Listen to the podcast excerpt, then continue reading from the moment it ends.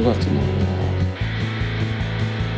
末とかっていうふうに言われてたんですが1週間ぐらい早まったっていうふうになってたんで確か iOS で言うと iPadOS もそうだったか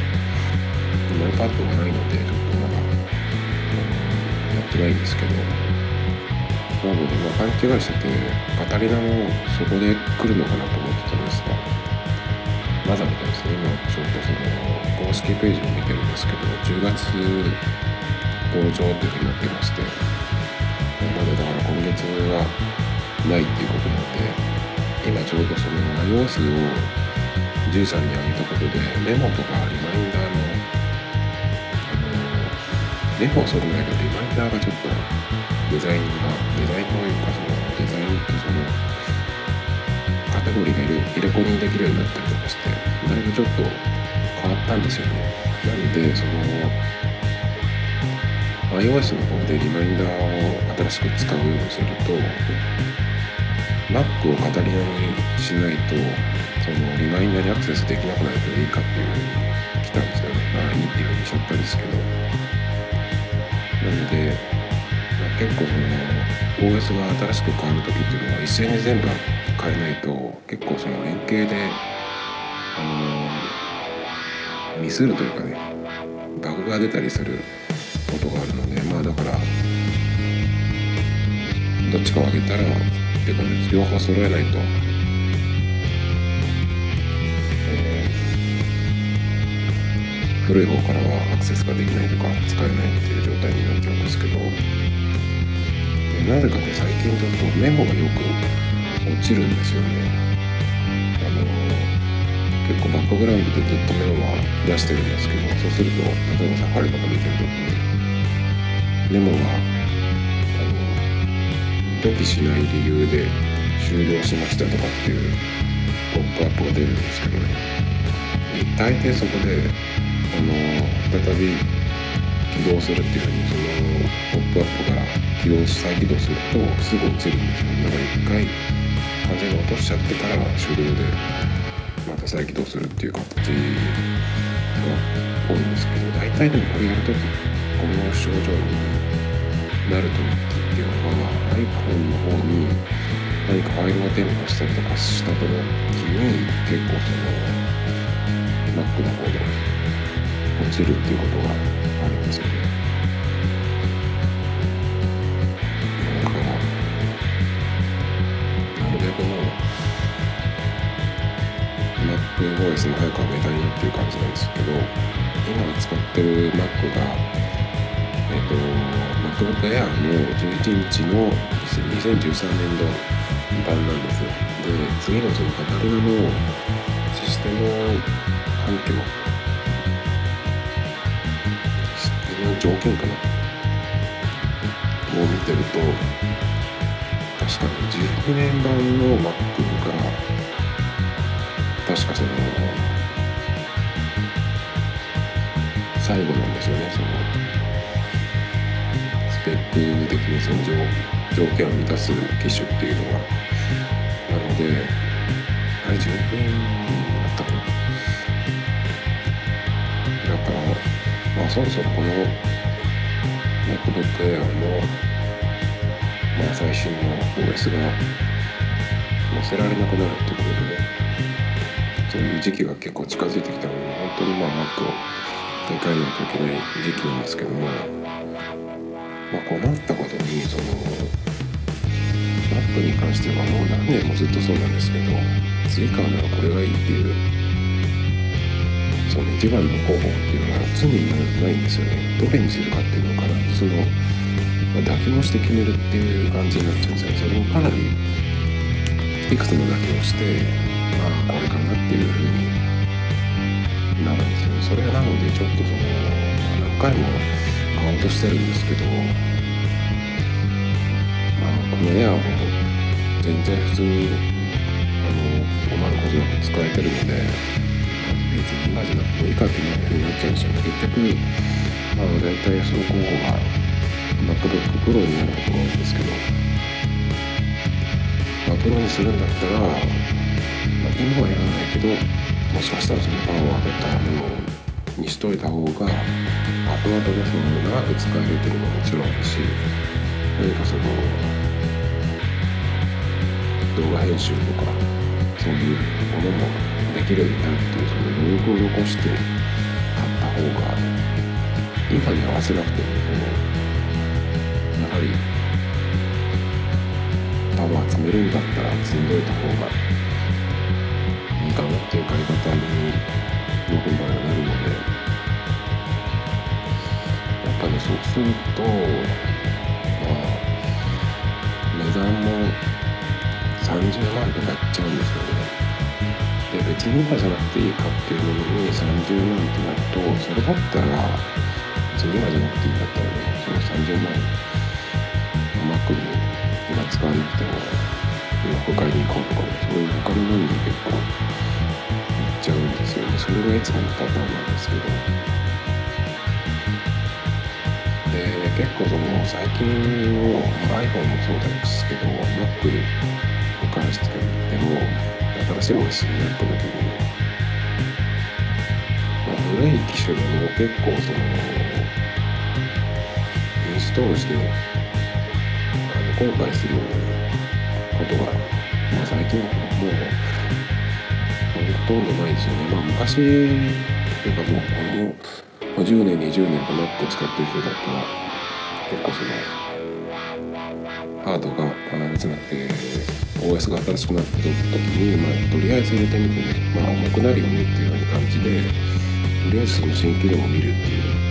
インテージ先入れちゃって、まあ、ちょっと重くなったからじゃあ新しいのに変えようかっていうのがね。iPhone なんかも割とそうだったんですけど、まあ、最近のアップル本当にまあ幅広くろんなデバイス古いデバイスでもあのしっかりチューニングして最新の OS が使えるようにしてくれるっていうことなのでまあその OS が乗るっていう風になってる機種だったら全然多分やっちゃって大丈夫だと思ったんですよね。割とそのまあ OS の名前は変わってるけどベースはそんなに変わってなかったりするので構この次の OS は割といろいろ変わるんですよね。この今ページを見てるんですけど一番最初に出てくるのは「まあ、ミュージック TV ポッドキャストにスポットライト」ってことで、まあ、iTunes がそろそろ、まあ、役目を終えるんじゃないかっていうのが出てるんですよね。でまあその彼は Apple Music TV ポッドキャストっていう専用アプリになるっていうことなんで Apple Music っていうアプリになるってことは Apple Music 専用なのかあでもこうなる限りでは今までのそのライブラリーを引き継いでこの専用になるのかな。あでも新しい Apple Music アプリは Mac 上の究極の音楽ストリーム体験です。5000万曲のライブラリーをチェックして。新しいアーティストや曲を発見したり完璧なプレイリストを探せるっていうことなのでまあアプロミュージックを聴くためのどんな風になるのかどうなんだろうこの辺はちょっとわかんないんですけど、まあ、ただアプロミュージックもやっぱりその僕今年間プランで使ってて何ヶ月になるのかまに立ってないとは思うんですけどでやっぱりその新しい曲でも古い曲でもまあ全部じゃないんですけど割とそのいろいろね何でもすぐ聞けるっていうのはありがたいです。し、えー、まあ、ストリーミングでもそうだしオフラインで保存しといて車の中とかでも聞ける環境がすぐに作れるので、まあ、これはなかなか手放せないサービスの一個になると思うんですけど Apple Music 使ってよかったのがその自分はえっと CD とかから読み込んでそのライブラリー iTunes のライブラリに読み込んだものもえっと iCloud にアップにしてくれるんですよね。そうするとそのクラウドの方にアップロードされたらもうローカルの方を消しちゃってもいいんですよね。そのファイルだけ消しちゃって、まあ、ライブラリにある状態は消さないっていうふうにできるのでそうするとまあいつでもあのクラウドからダウンロードできるしもちろんストリーミングもできるので。なのでまあ Apple Music にない曲でも Apple Music 内で自分の持ってる CD なり、まあ、CD じゃない、まあ、音源を自分でその入れてる曲とかでもね聴けるようになるのでそれはすごいねクラウドを使えるサービスでそうだっていうのはありがたいですよね。なのでそれができるだろうから多分何でもできると思うんですが TV か TV は別に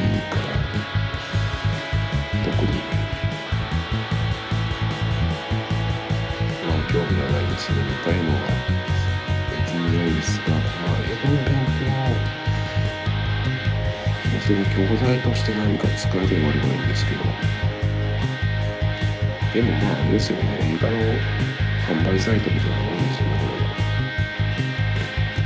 あとは、まあ、ポッドキャストが、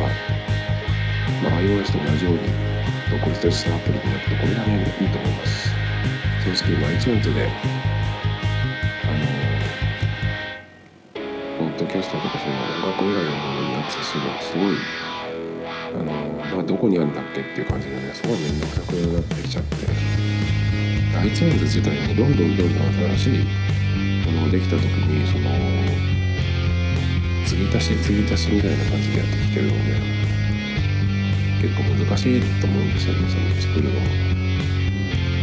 なのでこれがまあばらけたのはいいかなと思います。ただ僕はあんまりその音楽のポッドキャストもそうだけど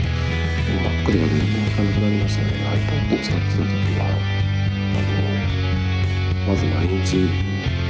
起きたら iTunes を立ち上げて自動的に、まあ、ポッドキャストが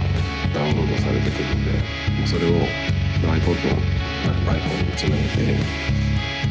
で出かけるみたいなことをやってた時はあったんですけど iPhone が出てからですね特に、まあ、iPod タッチ世代もありましたけど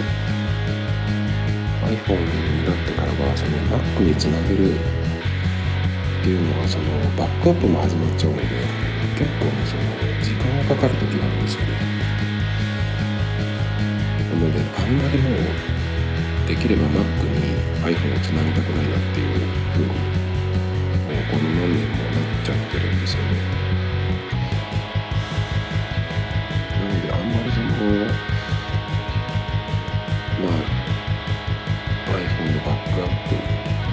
プをしないといけない時たまにだから本当に今でも結構ズボラにやってるので1年に何回かじゃないですかね。最後にバックアップドットって多分半年以内だと思うんだけどもう覚えてないので。だからまあ別にでもそのくらいのペースでバックアップしてるので、まあ、別になくなってもいいやと思ってるんですよ。正直ね。アプリを何使ってたかなっていうのが大体その把握してればいいっていうかねたまにそのスクショを取ってどのページに何のアプリが入ってる。でどのフォルダに何のアプリを入れてたかっていうのをあのスクショを取ってメモの1ページにして保存したりとかっていうのはたまにするんですけど。僕その新しいデバイス使った時っていうのはバックアップからリストアするよりもまっさらな状態から自分のその時欲しいもの必要なものをあの入れていくっていうそういう使い方をこの何年もするようにしてるんですけど。の方がねあんまりそのリストアしてどんどんずっとこう昔のものを引き継いでいくより余分なものが入らなくて済むかなっていうふうに思うんですよね。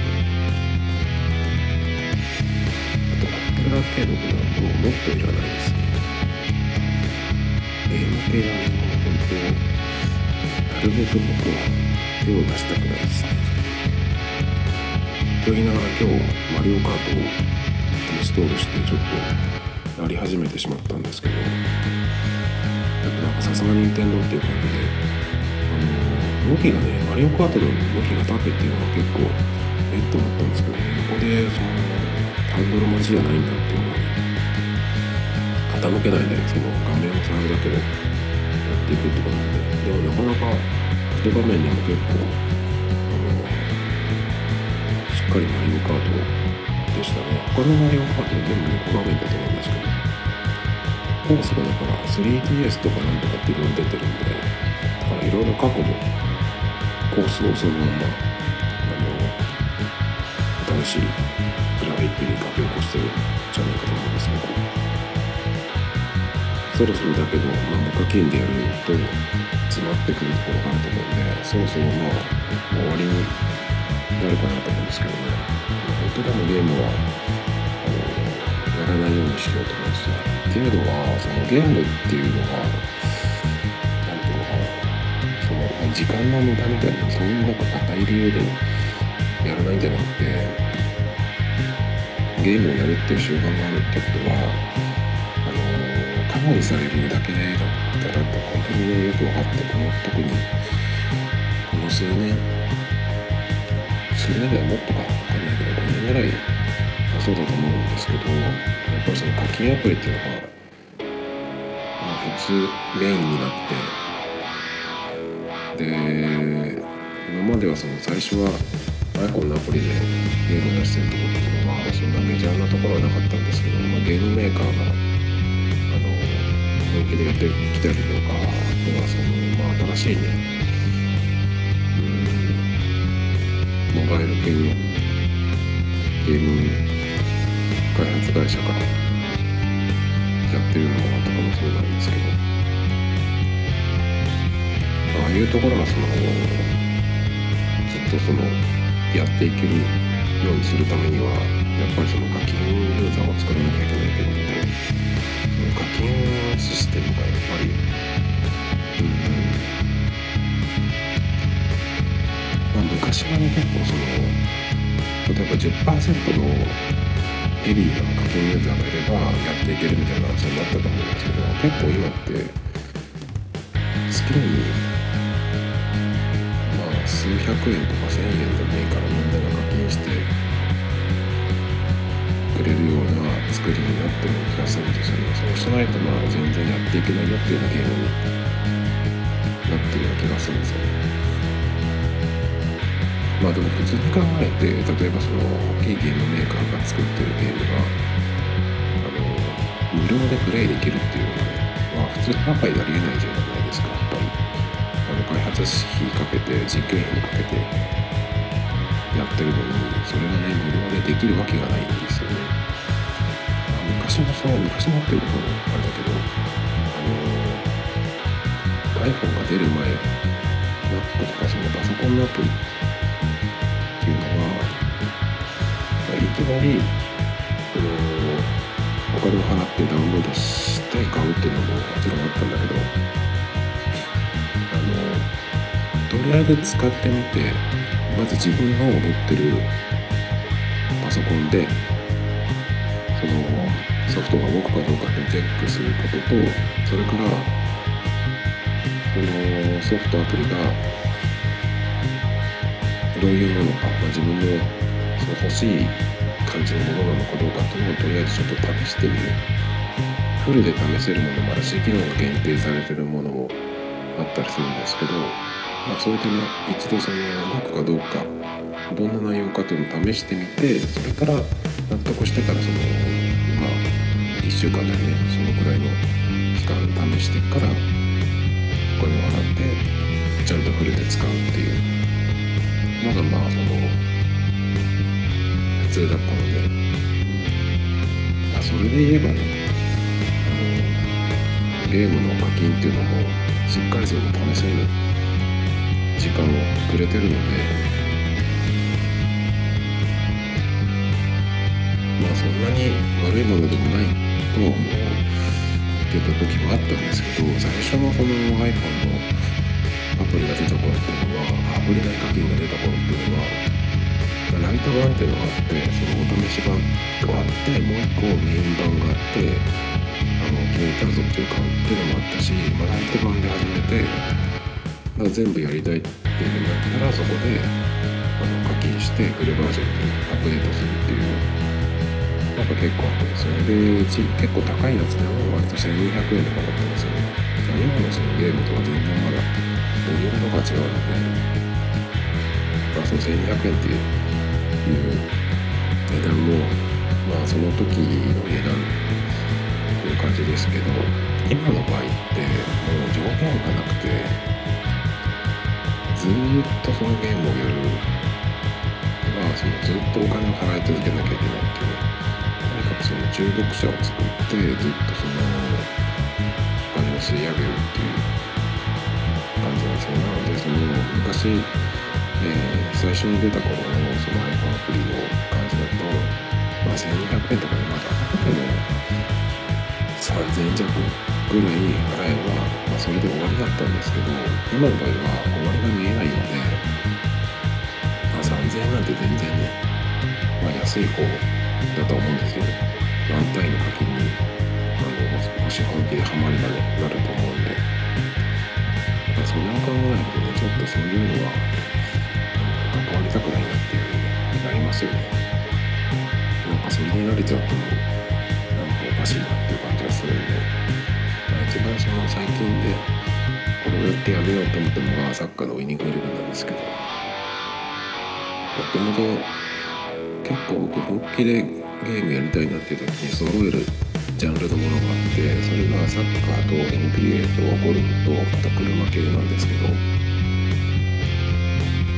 結構その iPod タッチ時代だったと思うんですけどまだ iPhone になる前にそのあたりのゲームを結構揃えてあの一通りね普通にそのやってた時もあったんですけど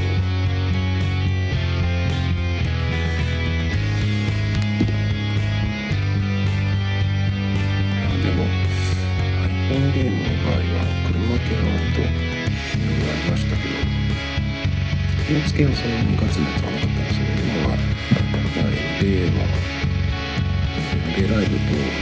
2K シリーズがあるんですけどまあでも NBA はもう全然やらなくなったんでまあそれでもゴルフとかサッカーはたまにやってたんです。ねだってサッカーに関しては iPhone ゲーム系ではあの FIFA のやつが結構良かった時期があったんですよ。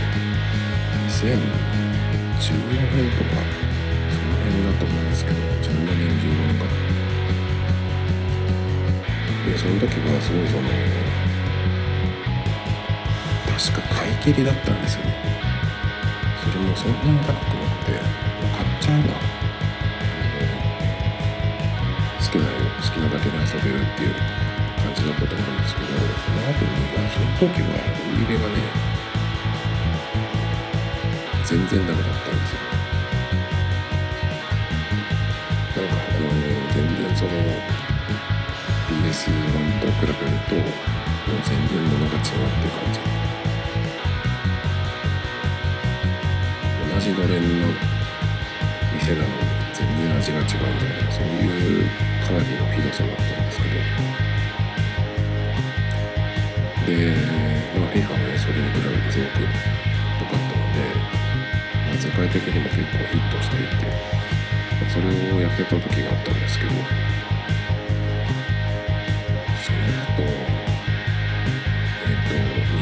その後えっ、と2年ぐらい FIFA が良かったんだけど突然なんかダメになって FIFA がもうカメラワークも普通に斜めから見るみたいな変な見方になってどうしたんだろうっていうぐらいいきなり本当にダメになっちゃったんですねそしたらあのウィニングイレブンがすごいまともになってなんか本気出してきたっていう感じで操作性もグラフィックもすごく良くなって一気に FIFA を抜いたので、まあ、そこでちょっとやり始めたんですけど多分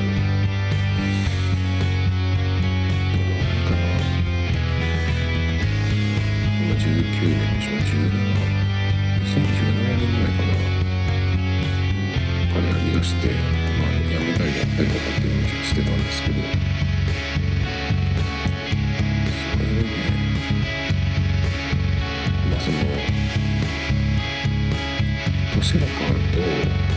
誰が堀にバージョンが変わって、まあ、仕切り直すっていうふうになるんですけど結構その年によ。ってそのルールが変わるんですよ。結構その選手自体がガチャで揃えていくんですけど今回の今ちょうど2018年モデルが終わるところで2019あ2019年モデルが終わるところで2020年バージョンに変わるっていうタイミングなんですけどで今年のバージョンでその持ってる選手をどういう風にするかっていうそのルールがね発表されたんですよちょっと前に。で結局その持ってる選手っていうのはみんなそのガチャであの出して手に入れていくんですけどゲーム内でコツコツ少額のねコインを貯めていくっていう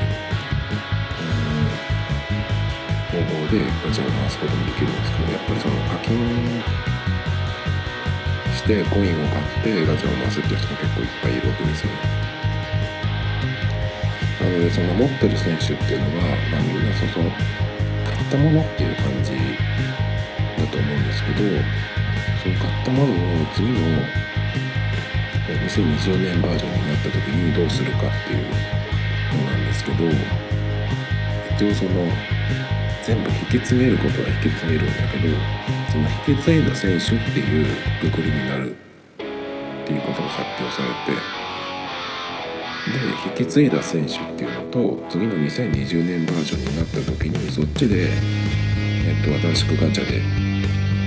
取った選手と、まあ、区別されるっていう風になったんですよ。で、まあ、そのイベントとかね、やる時にどの選手を使うとそのよりポイントが入るのかっていうのがあるんですけどその引き継ぎ選手の方はあまりその優遇されないというかね一応持ってはいられるけどあまりその使える場面が使ってその有効になる場面がねあのない場合もあるよっていうことで、まあ、結局何がどういう風になるかっていうとだから今までこの1年2019年バージョンでその貯めて育てた選手っていうのはまあやっぱり2019年バージョンのみで次の2020年バージョンはやっぱりそっちの方でコインを貯めてガチャをやって選手を揃えて育ててくださいねっていう風になったんですね。当然そりゃそうだよなと思ったんだけどやっぱりそれを見てそのまあ、何にもならないものにお金を使うっていうようなことになるっていうのはやっぱり本当になかなかしいよなと思って。ただでさえ僕はその課金は、えっと1000円ぐらいしちゃったんですけど別だったら。だからそんなにそのガチハマりはしてないんですけどやっぱりそのガチャ要素があるっていうのでちょっとその次は何が来るかなとかっていうのにやってると気になっちゃうもんなんでまあこういうのに関わるのは本当にやめようと思って。でそのガチャのそのことだけじゃなくてイームイレブンに関しては、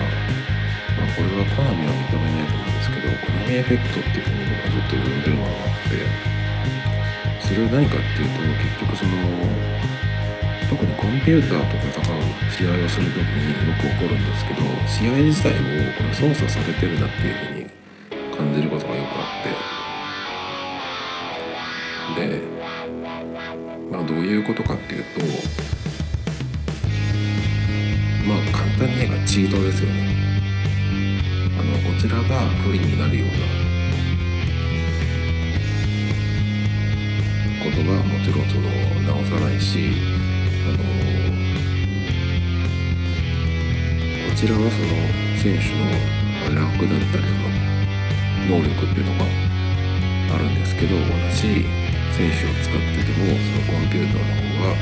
まあ、それでも構いなしっていう感じでね、まあ、形ルックスとその名前だけは一緒だけど、まあ、能力っていうのはねきっと関係ないっていう感じにってると思うんですよ。もっと具体的に言っちゃうとどういうことがあるかっていうとロスタイムっていうのがサッカーではあるんですけどロスタイムは例えばそんなになくて1分だとしますねそれでで1分のロスタイムなんだけどこちらがボール持ってる時はもう1分が過ぎればすぐ終了なんですけどコンピューターが攻めている場合っていうのは、まあ、延々とね5分以上でも伸ばしてくるっていうチートがありますそれからですねまあさっきも最初に言ったんだけどそのコンピューターの選手がねあのー、全然その弱い選手のはずなんだけどこちらがそのボールを取りに行ってたとかしてもねびくともしないっていうだけどこちらは弱い選手に対してすごくその強い選手を持っててそれもかなりレベルを上げた選手であっても触られただけでボールをすぐ取られるっていう。なのですごくその能力を育ててもね意味がないっていうすごくバカバカしい感じになるんですよ。あとはですねあそうそうこれがよく起こるんですけど、まあ、その操作されてるなって思うのがセンターバックがセンターバックだディフェンダーが自分のその攻められてる時ですね。守ってる時にペナルティーエリア内に何人いるっても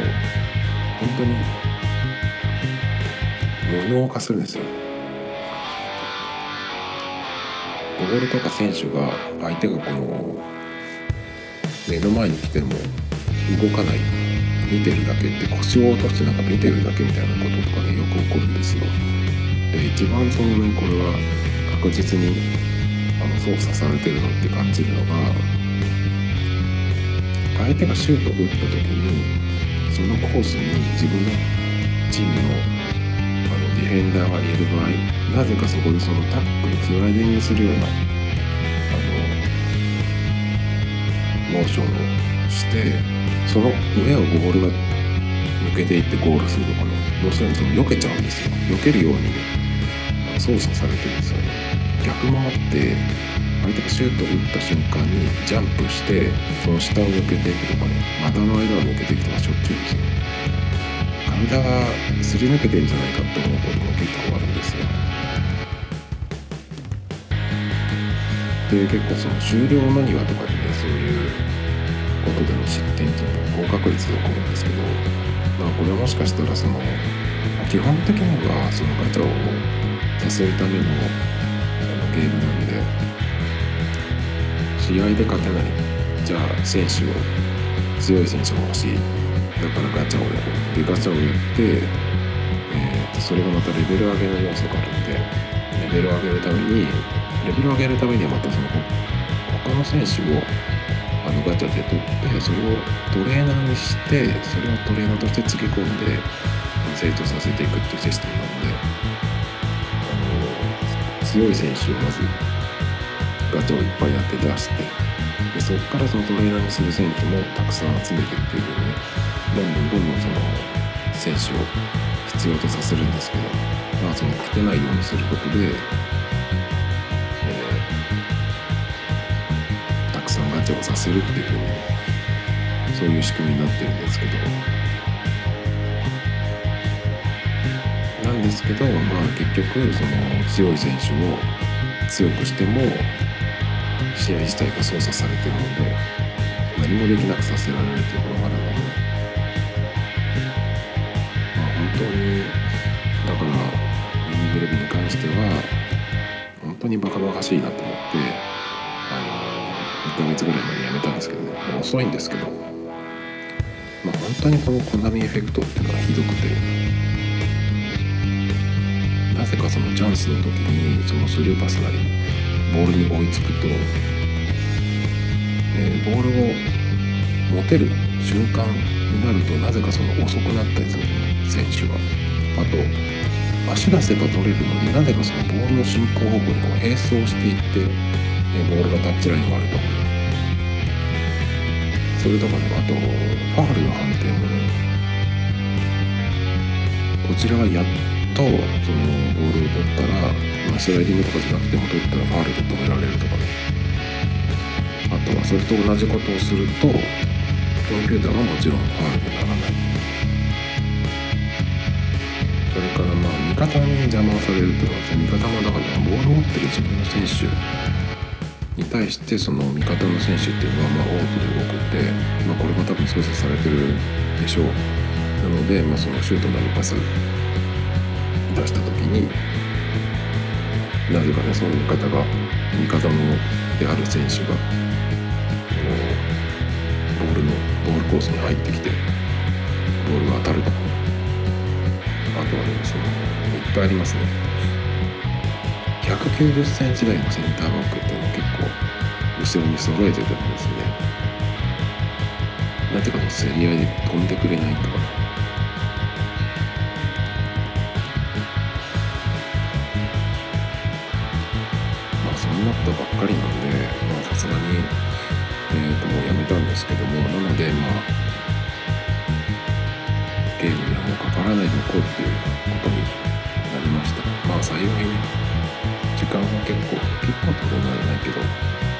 ってしまいましたけどお金が使わなかったのはまあ良かったかなと思うんで昔からよく言うんですけど、まあ、ゲームって結局その単純なゲームももちろんあるんだけど基本的にそのコンピューターが絡むものがほとんどじゃないですか。でそういうものって結局他人の手を使ってじゃんけんしてるのと同じだってよく言うんですけどそれはどういうことかっていうと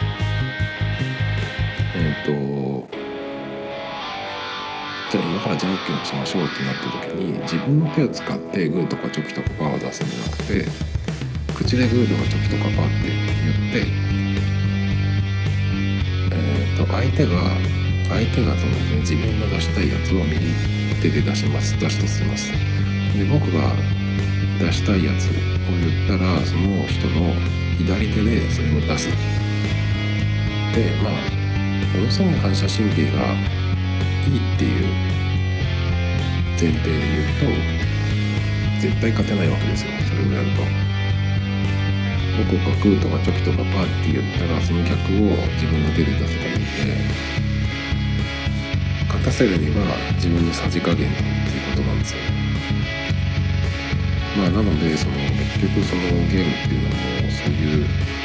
それと同じなんじゃないっていう思ったこともあってだからまあなるべくやらないようにしてるんですけどとはいえあマリオカードをねやってしまってるっていうことなんでまあでも随分ねやれなくなってあの立つので、まあ、このまんまねゲームには騙されずにあのいきたいなと思いますけどね本当は今日はマックのお店の話をしたかったんですけどまたそれはじゃあ明日喋ります。